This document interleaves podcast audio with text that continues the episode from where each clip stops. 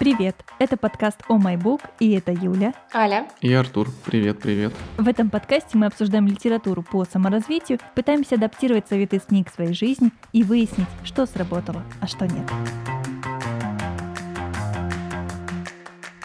Сегодня героем нашего выпуска стала книга, которую Юля очень долго игнорировала, и наконец-то мы подошли к ее прочтению, к ее обсуждению, в чем я безмерно рада, потому что мне она действительно помогла. И давайте начнем.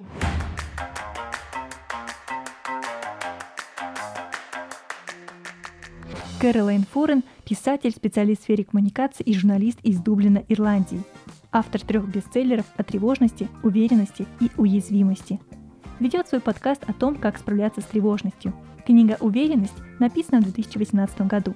Понимая, из чего состоит страх неудачи, обладая знанием, как выйти из зоны комфорта, как принимать решения и как взломать страх, мы можем приблизиться на один шаг к достижению того, чего на самом деле мы хотим в жизни. В этой книге она дает инструменты, с помощью которых наши внутренние страхи и тревоги станут строительными блоками нашей уверенности. Итак, книга Кэролайн Форен «Уверенность. Внятное руководство по избавлению от страхов, комплексов и тревог».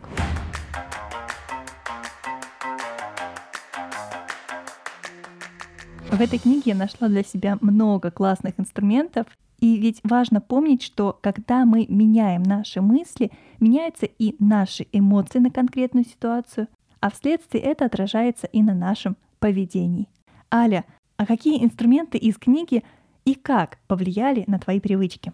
Я хочу в целом поделиться для начала общими впечатлениями от этой литературы и как вообще так произошло, что она меня впечатлила в какой-то момент очень сильно, и почему я очень хотела, чтобы мы ее прочитали. Эту книгу мне подарила моя младшая сестра, Поли, привет, э, на мой день рождения два года назад. И будто бы вангуя и зная наперед, что она мне очень сильно пригодится в один из денечков. И я открою ее ровно в тот момент, когда мне будет супер плохо, равно за сутки до защиты диплома через год. И я думала, что мне придется защищаться перед аудиторией полной людей. Для меня это был сущий стресс. И в этот момент я такая, так, я помню, что мне моя младшая сестра дарила книжку про уверенность в себе, мне срочно нужно ее открыть и что-то сделать с этой литературой, как-то ее проанализировать, применить срочно на себя, чтобы завтра мне стало очень-очень хорошо, когда я буду выступать. Э, спойлер, друзья, к сожалению, литература по self-help так, так не работает. Э, если вы думали, что она работает именно так, это не так, абсолютно не так нужно очень много времени, чтобы в вашей голове это все уложилось и начало работать. Это в целом большая проблема self-help раздела литературы, как мне кажется, потому что человек, купивший такую книгу и долго не берущий в руки, он наивно полагает, что если он откроет ее и пробежится по ней минут за 15 до стрессового события, например, как у меня было, то его проблема будет решена. К моему большому сожалению, я сделала то же самое. И это мне не помогло. Меня трясло от того, насколько я была не уверена в том, что я буду говорить, как себя буду вести. И я взяла эту книжку просто с благоговением, думала, ну все, сейчас, сейчас оно сработает, и оно не сработало. И я очень сильно расстроилась, когда поняла, что мне это не поможет. Почему эта книга не помогла мне в самом начале? Потому что первые 100 страниц — это чисто теория и интересно, интересные факты, какие-то классные исследования, все это здорово и супер, но когда ты находишься в состоянии, что тебе прямо сейчас вот надо, чтобы тебе стало хорошо, это вообще ни к селу, ни к городу, и поэтому я, я эту книгу закрыла через 10 страниц, когда поняла, что мне сейчас не расскажут, что мне делать. Это было тогда, когда я первый раз ее взяла в руки как раз. Но я сегодня буду говорить не об этом, а в целом о книге, Поэтому расскажу о том, что меня больше всего впечатлило и понравилось во второй половине книги. Она называется «Инструментарий». Там нас ожидает 12 инструментов, каждый из которых подробно описан. Моя любимая часть из первой половины книги — это то, где Кэролайн рассказывает о том, на какие виды делится зона комфорта и что, если неверно из нее выйти, можно очень сильно усложнить себе жизнь. Я эту часть прочла летом 22 года, перед записью освежилась, само собой. Но до сих пор из головы не выходит абсолютно это разделение на зона комфорта, зона обучения, зона паники и щит-зона. Я теперь хотя бы понимаю, в чем со мной дело, когда речь заходит о зоне комфорта, потому что до этого момента я не понимала, из чего складывается мой опыт переживания. И прочитав этот раздел, прочитав первую часть, я действительно поняла, что вот, вот по какому принципу это работает. Теперь я дойду до второй части и расскажу о нескольких инструментах, которые я выбрала для того, чтобы поделиться с аудиторией. Э, начну с самого первого, инструмент номер один, что такое стоицизм и почему овладеть им проще простого.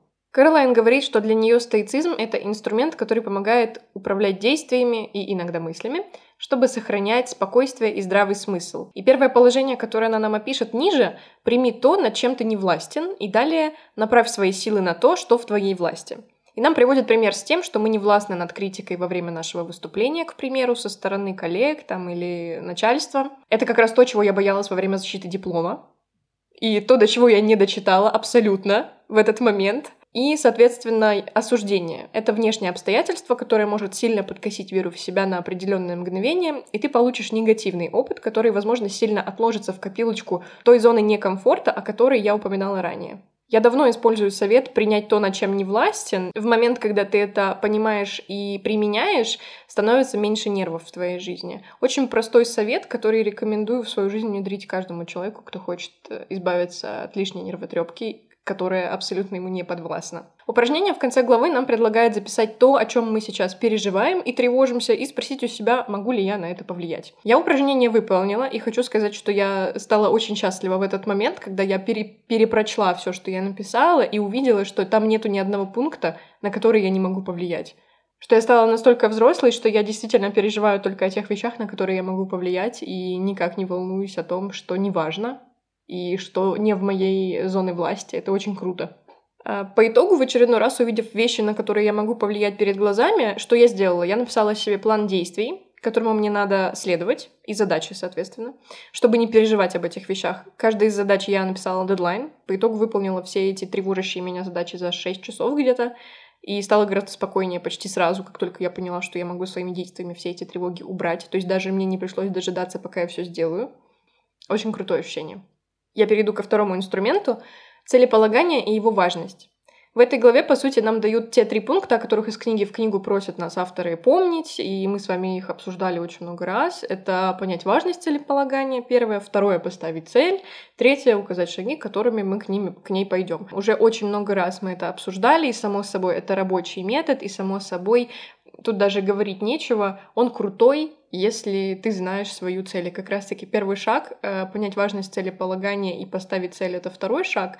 Это самые сложные вещи, но они самые эффективные. Потому что если у тебя нет цели, ты не можешь двигаться. Ну, это логично. Смотри, то есть получается, если у нас больше контроля, если у нас ясна цель, которая дает нам четкий план и путь, как к нему прийти, получается у нас меньше страха, и это дает нам уверенность, мы становимся более уверены в себе. Да, все так и работает, потому что когда мы четко видим прозрачно план действий, который нам нужно сделать, и мы четко понимаем, что как раз-таки по первому инструменту, что из этих шагов делаем мы, что мы кому-то делегируем, отдаем, что уже вне нашей зоны контроля находится, мы четко понимаем, что нам надо делать. Пишем себе просто дорожную карту того, что нам нужно сделать и для чего мы это делаем. Я еще всем рекомендую, я уже это говорю не один выпуск, рекомендую делать очень простую вещь рядом с каждой целью или задачей на день писать себе, почему мне это важно сделать или почему я это хочу сделать. Никогда не пишите себе, что вам надо просто сходить в магазин. Напишите, почему это важно. Э, у вас будет больше мотивации действовать. Такие простые вещи очень сильно помогают даже в бытовых э, делах, ты находишь какую-то прелесть даже в том, чем ты занимаешься по дому, например. Так что да, это абсолютно точно то, что ты сказала. Хочу, чтобы мы перешли к третьему инструменту — использование страха как сигнала к действию. Это на самом деле очень-очень масштабная история. Я еще ни с кем ей не делилась, и у нас сегодня эксклюзив. Так что готовьтесь слушать, мои хорошие. А на самом деле, использовать страх как сигнал к действию, я первый раз об этом прочитала на просторах запрещенной социальной сети, и для меня это показалось очень странным. Ну, то есть ты боишься, но тебе очень сильно сейчас это надо сделать, потому что если ты боишься, тебе станет лучше, и так обычно говорят все коучи, все там помогающие специалисты, все психологи, что обычно за нашей зоной страха как раз-таки и находится наша цель. Потому что мы обычно до нее не можем дойти. Если нам комфортно, это значит, что мы не, вообще никак не развиваемся. И это опять же мы возвращаемся к той зоне некомфорта, о которой мы говорили, о которой я говорила ранее. У меня была мечта создать собственный бренд, который будет заниматься свеч, э, свечками, который будет продаваться, который будет успешным, но я все время откладывала и думала, не, я как-нибудь потом сделаю, когда у меня получится вот это, когда когда я побольше изучу о платформе, на которой я все это буду делать, когда я узнаю, когда у меня будет время, когда мне будет не так страшно, и еще кучу-кучу-кучу условий. Короче говоря, я прочитала просто именно эту часть в тот момент, когда готовилась к диплому, то есть это было летом. Я книжку вот так вот листала, листала очень быстро. Я на нее наткнулась и такая, ладно, нужно что-то делать, и почему-то именно это я запомнила и такая, все, надо действовать. По итогу, друзья мои, э, муж знает, сидит напротив меня, Юля еще не знает. Мне позавчера приехали первые свечи. Ничего Ура. себе! И они бомбезно пахнут, невероятно. В общем, суть в том, что когда мы действуем э, и идем прямо в наш страх, мы очень сильно развиваемся, и мы себя не узнаем через какое-то время после того, как мы начали. Потому что я сейчас вспоминаю, как я решалась на это, и такая, а что я боялась, непонятно. Ну, то есть, да. все нормально. То есть, короче, вот этот момент с осознанием собственной силы, которая к тебе придет после того, как ты сделаешь шаг в свой страх, оно очень крутое.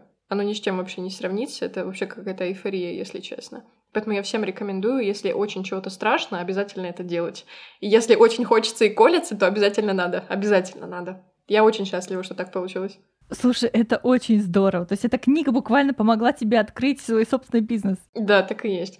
Я надеюсь, что когда мы будем подводить итоги, какое-то делать а, через э, там какое-то время, когда у нас, например, год исполнится подкасту, я надеюсь, что я смогу рассказать о своих успехах, сказать всем, что вот эта книга помогла мне построить свой бизнес, а ребята все ее читайте. Короче, это что-то очень крутое для меня, очень новое и необычное, потому что я не думала, что книжка, к которой я, в принципе, была скептически настроена и к которой я прибегла только ради того, чтобы мне было не страшно на дипломе, э, мне поможет так сильно с собственным продвижением, собственным заработком, бизнесом, делом и тому подобное. Это очень крутое ощущение. Но ты знаешь, я думаю, неужели это и все? То есть, если мне что-то хочется сделать, но мне дико страшно, неужели это все, что меня останавливает, это вот это моя, моя нерешительность? То есть мне просто нужно пойти туда, где страшно, но как тогда понять, что я там не споткнусь, что это будет для меня безопасно? Неужели что все, что меня отделяет от того, что я занимаюсь тем, чем хочу, это вот этот шаг. Просто звучит, как будто есть какая-то определенная пилюля, а вот это кажется таким просто простым действием. На самом деле пилюля — это самоуверенность излишняя.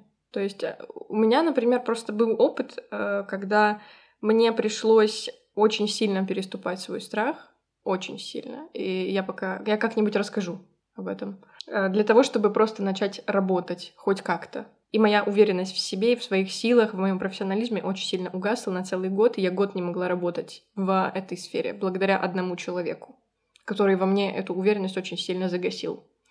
И решительность, она здесь очень помогает. Но для того, чтобы ты мог сделать решительный шаг навстречу любому страху, тебе нужно очень большую работу внутри себя проделать. То есть это не просто так, что ты открываешь книжку, там написано «Сделай решительный шаг в сторону страха», и ты такой «Хорошо, сейчас сделаю». Встаешь с дивана, делаешь там, не знаю, два шага, там, не знаю, что ты там боялся. Я к чему говорю, что для того, чтобы этот решительный шаг сделать, нужно очень-очень-очень-очень сильно себя внутри уговорить на это. У тебя не будет такого, что ты просто встала и пошла, потому что ты боишься, это нормально.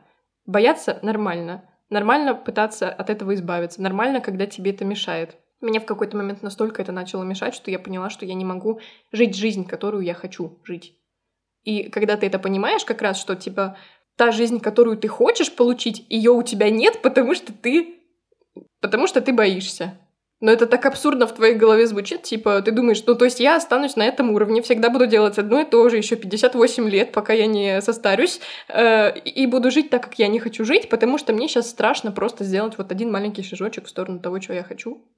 И все, и с этого момента у тебя начинается в голове работа очень большая. Но нужно, чтобы ты сам до этого дошел, потому что когда мне об этом сказал коуч и психолог, я такая, М, нет, это все фигня. Я еще до этого не дошла. А когда я сама до этого дошла, я такая, да, круто, все, я готова. Я готова это делать, я готова много работать. Круто. Но тут реально нужно понимать, что это большая работа. То есть это не волшебная таблетка, которую ты прочитал и такой, все, я делаю шаг. Нужно очень сильно потрудиться, чтобы все получилось. Причем в вы сами с ума сойдете от того, как это круто будет для вас потом, в перспективе. Что в целом я хочу сказать по книжке? В целом, с первых страниц меня подкупила э, поддержка автора, потому что это для меня создавало ощущение, что я не одна, потому что автор Кэролайн постоянно повторяла о том, что у нее была такая же проблема, и она на себе приводила пример, и я такая, блин, класс, я не одна с этой проблемой. То есть я сидела, читала, и мне еще было интересно, как она с этим справлялась. Да, То есть, на ее примерах. Да, да, да. То есть именно Вот в этой книге почему-то для меня это было очень важно. Наверное, потому что для меня была очень животрепещущая проблема с уверенностью в себе. Поэтому вместо напряжения я испытывала чувство легкости и даже немного вдохновения. Э, я получила поддержку от понимающего меня человека, так как он находился в той же ситуации, что и я. И он мне постоянно говорил «you feel me», и я постоянно ему отвечала «yeah, I feel you». И это было классно. То есть это было такое единение души с автором, очень классно получилось. Такое у меня редко происходит с авторами, особенно self-help книг. Так что это я точно могу сказать, что это попадание 100 из 100. Ты знаешь, мне сейчас такая мысль пришла, что этот вопрос, э, который я тебе задавала, как будто он тоже перекликается с тем, что я дальше буду рассказывать. Это проблема с дезадаптивным перфекционизмом, что как будто кажется, что нужно очень много потрудиться, нужно невероятный план какой-то составить, и очень долго к нему идти, и очень долго преодолеть. И вот тогда тогда все получится, тогда ты станешь уверенней, тогда все будет круто. Я об этом подробнее еще расскажу. Я знаешь, что хочу просто тебе сказать, что когда я, например, читала часть про адаптивный и дезадаптивный перфекционизм, а, у меня возникло просто стойкое ощущение, что дезадаптивный перфекционизм это тот, который мешает тебе жить. Угу. Ну, то есть из-за которого ты себя тормозишь. А адаптивный это тот, который помогает тебе идти к цели. И я такая подумала, а зачем он мне? Ну, такой, который, типа, мешает мне. Я просто решила, что я это больше не хочу, и все. И я перестала. Ну, я, я не знаю, как это сработало. Видимо, меня это настолько заколебало, что я такая, нет, все, хватит, остановись. Больше не делай так, пожалуйста. Э, наверное, в какой-то момент у каждого человека в жизни будет происходить точка, в которой он поймет, что ему это надоело. Вот когда я увидела в этой книжке, что можно ну, сделать так, чтобы тебе это не надоедало, а просто двигало тебя вперед, я такая, вот, кайф, все, я так и хочу. Вот так я и буду. Все.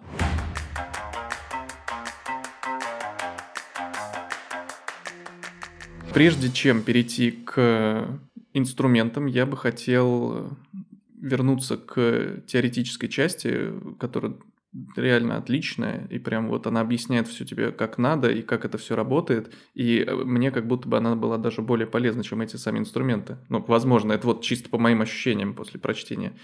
Меня очень зацепила пятая глава, потому что я считаю, что это достаточно хорошая мысль о том, что самооценка и успех влияют на уверенность. И очень классная, классный тут вопрос. Самый простой способ выяснить, что значит для вас настоящий успех, это спросить себя, что приносит мне радость. Как бы я считаю, что сейчас, мне кажется, и мы в прошлой книге об этом говорили, в прошлом выпуске про кошелек или жизнь, да, про то, что нам навязывали, то, что вот для того, чтобы быть там успешным, неуспешным, нужно иметь вот это, иметь то, иметь пятое, иметь десятое. И очень классно вот в этой книге нам также напоминается, что успех это что приносит радость, а не что там ты имеешь такую-то машину, потому что ты увидел ее у кого-то и ты хочешь так же, как у него. Вот, и это очень классный вопрос, и как только, я думаю, ты его себе задаешь, что приносит тебе радость, ты понимаешь, что там радость тебе приносит там, любимый человек, там работа, которая тебе нравится, и ты понимаешь, что ты, в принципе, успешен в этом. В этой главе, в этом пункте про самооценку 6 пунктов зависимости, самооценки и вот уверенности. И вот здесь очень классно это все написала Кэролайн, что моя самооценка не связана с внешностью, не определяется благосостоянием. Ценность моей личности определяют не другие люди, а я сам. Это к вопросу о мнении окружающих о тебе. Моя сооценка не зависит от медалей, наград и красных дипломов. Неудачи не умаляют ценности моей жизни. Далее. Моя ценность не связана с наличием или отсутствием партнера что тоже важно. То есть как бы ты сам по себе ценный, и если у тебя ты следишь за кем-то и видишь, что у того человека есть партнер, а у кого-то там нет партнера, и ты видишь, что они успешны, это не важно. Вот, опять же, повторюсь, у каждого свой путь. И самое важное в наше время, соцсети это здорово, но к моей самооценке они не имеют никакого отношения. Ну и теперь перейдем к инструментикам. Поскольку у меня не было, скажем так, запроса на то, чтобы обрести уверенность, скажу о тех инструментах, которые я в принципе использую в какой-то мере, то есть так косвенно. И в целом они как бы вплетены в мою жизнь уже непосредственно до того, как я читал эту книгу. И вот инструмент номер пять, его назвала Кэролайн «К ядре Нефени и искусство принимать решения». И здесь я больше хочу сделать акцент именно на самом упражнении, которое она дает в конце главы, это очень классный список, который я, в принципе, иногда использую, но не так, как она его здесь описывает. То есть возьмите, возьмите лист бумаги, там разделите его напополам и так далее, возьмите ручку, все запишите, а я больше мысленно над этим работаю. То есть вы думаете, с одной стороны, причины не делать чего-либо, а с другой стороны, причины делать это дело. То есть противопоставить все вот эти плюсы и минусы, так называемые, и на, это, на основе этого при, принять решение. Понятно, что даже несмотря на то, что ты выпишешь себе там 5 минусов и 150 плюсов, ты все равно можешь принять решение не, не делать это по какой-то другой причине. Но, в принципе, если прислушиваться к себе, то это очень хорошо работает. Пятый инструмент классно сработал и у меня. Автор говорит, что сейчас или никогда – это проявление твердой решимости перед лицом страха. Пока я читала эту книгу, я замечала те моменты, когда я откладываю начинание какого-то дела именно из-за того, что мне страшно, я также оправдываю свое бездействие и привожу список, почему мне не нужно, почему я сейчас не могу начать это делать. Автор пишет, что если думать слишком долго, счастливая возможность может пройти мимо нас. Более того, страх и беспокойство будут склонять нас к решению, которое приведет к самому безопасному исходу. В таком случае, чтобы убедиться, что не тревога диктует мне решение, я составляю список доводов в пользу какого-то действия и против него. Таким образом, я смотрю на свою проблему трезво и взвешенно и не стараюсь казаться тем, кем я не являюсь, то есть бесстрашным человеком, но я даю себе справедливую оценку, которой заслуживаю.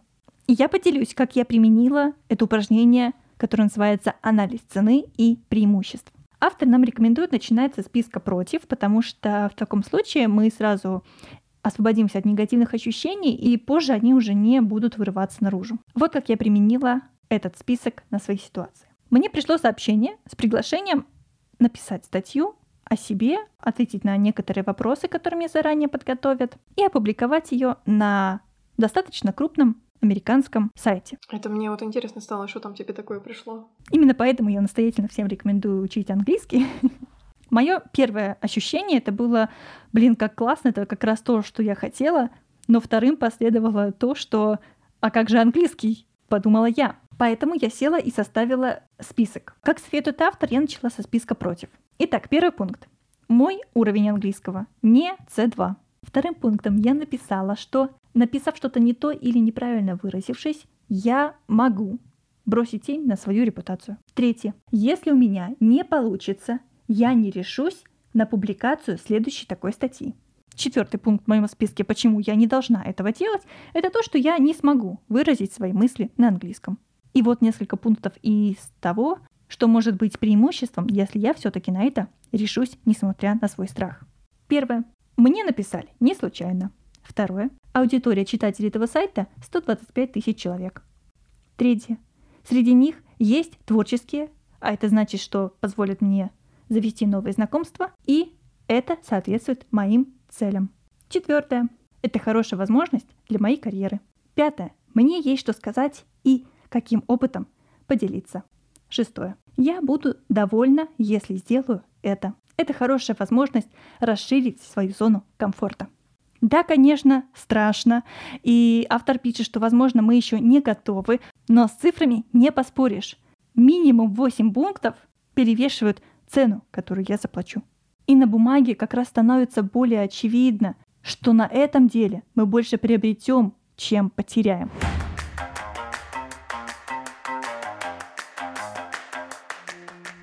Вот и следующий инструмент, который я использую повсеместно, потому что я как-то в какой-то момент стал таким вот человеком. Инструмент называется «Как взломать свой страх». И его суть в том, чтобы быть готовым к тому, что что-то пойдет не по плану. Это, кстати, очень круто, когда ты знаешь, когда у тебя есть план Б, В, это очень здорово. Но я бы не сказал, например, что у меня в каких-то моментах есть план Б, В и так далее, но я просто, например, понимаю, что что-то может пойти не так, и возвращаясь к инструменту 1, о котором говорила Аля, ты не можешь влиять на какие-то внешние факторы от тебя независящие. И я, ну, как бы просто в какой-то момент я стал понимать, что, ну, ты можешь сколько угодно быть готовым, но может в любой момент что-то пойти не так. Крайний совет, чтобы стать уверенным, это искусство притворяться. То есть вы совершенно спокойно можете притворяться, что вы уверенный, э, улыбаться, менять язык тела, э, там, подготовиться к речи, речь свою заготовить и так далее и тому подобное, потому что, в принципе, в целом... Ты знаешь, мне просто еще кажется, что этот совет, он похож на вот эту установку fake it until you make it. В том числе он похож. Но я, поскольку увидел вот упоминание книги «Тайна» вот в уверенности, потому что я ее читал, и вот если ты веришь в то, что твои мысли материальны, и то, что ты, скажем так, играешь уверенного, может тебе в этом помочь, и ты впоследствии можешь стать уверенным.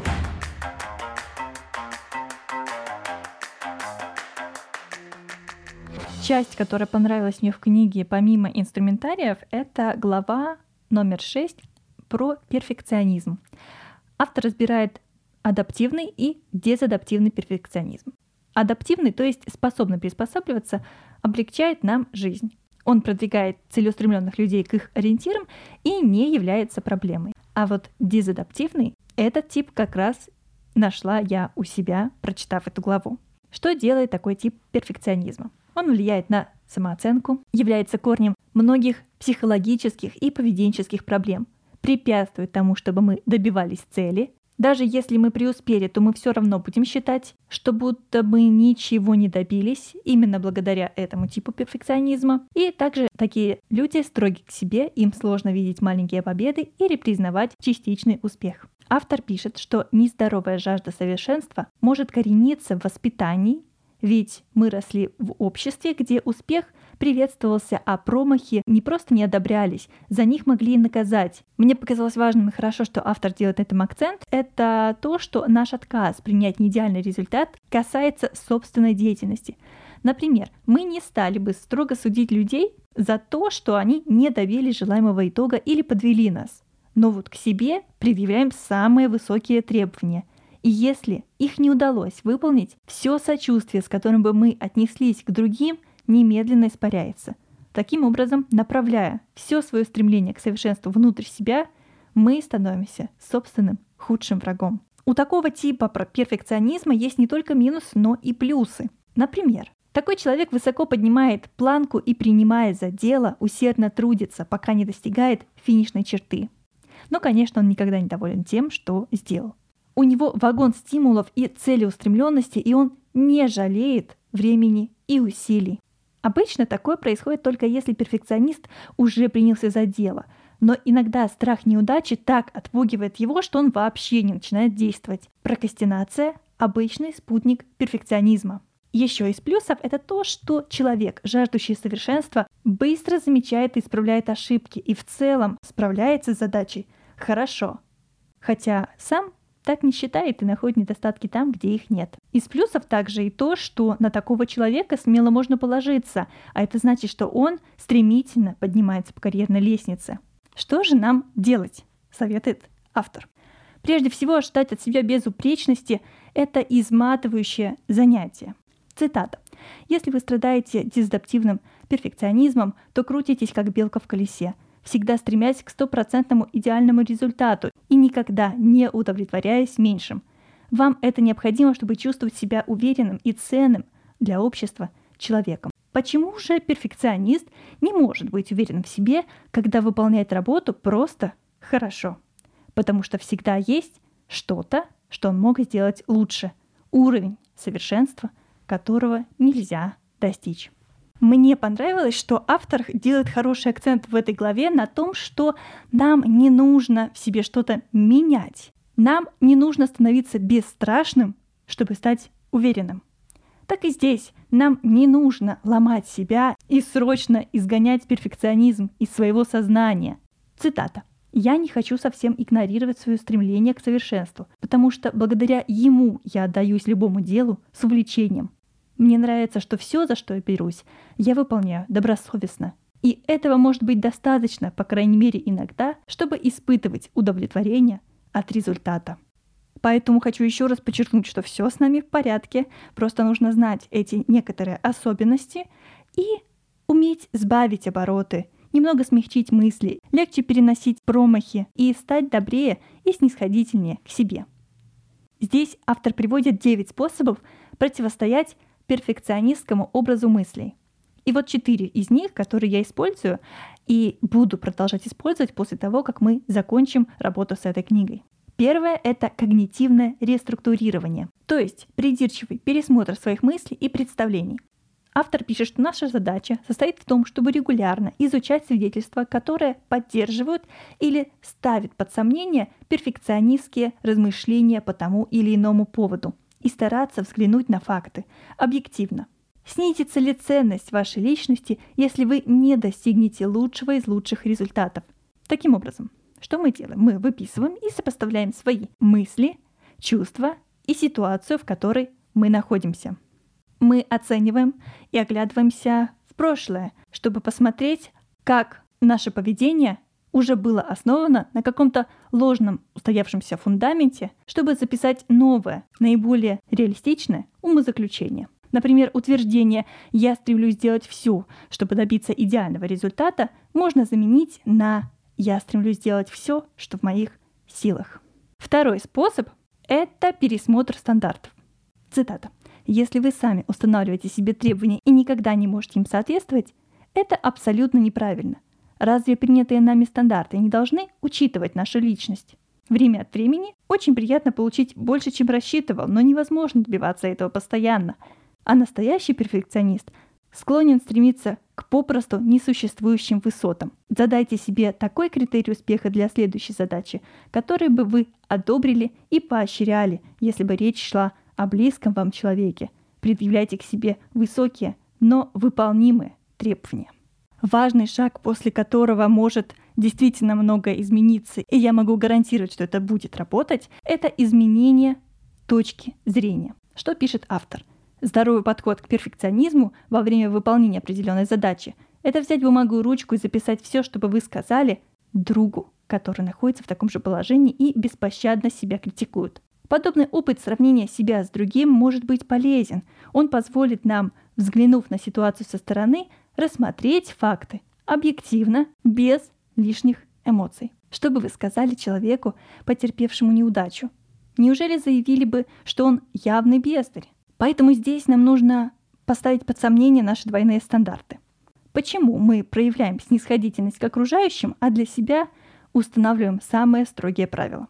Возможно, перфекционизм появился у нас из-за требовательных родителей, но во взрослом возрасте требование быть совершенным во всем исходит исключительно от нас самих. И еще один полезный способ – это расширение границы мышления.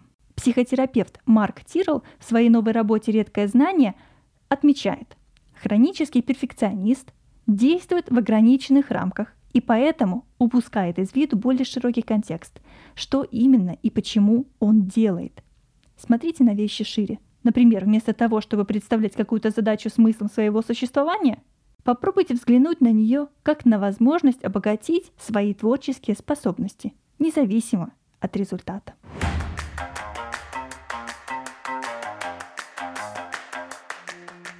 Если у вас есть запрос на то, чтобы стать уверенным и увереннее, очень хорошая литература для того, чтобы, скажем так, запустить этот процесс. Для того, чтобы быть совсем уверенным, я думаю, тут нужно поработать более детально и глубоко, чем может это позволить книга. Поэтому, да, я думаю, что вот ее стоит читать всем. Мне очень понравилось, что в этой книге автор дает нам понять и несколько раз повторяет, что наша цель не в том, чтобы стать бесстрашным, чтобы быть уверенным. Наличие страха не исключает смелости, так же, как и уверенности в себе. Наоборот, страх привлекает эти качества. Вопрос в том, позволите ли вы страху парализовать вашу волю и обратите ли его себе на пользу. В этой книге есть конкретные инструменты, как использовать страх как сигнал к действию, ставить необходимые цели и перестать бояться неудачи. Ничто не придает нам такой уверенности, как убежденность, что все в наших руках. Это был выпуск подкаста «О май бук». С вами были Юля, Аля, Артур. Пока-пока. Пока. Пока.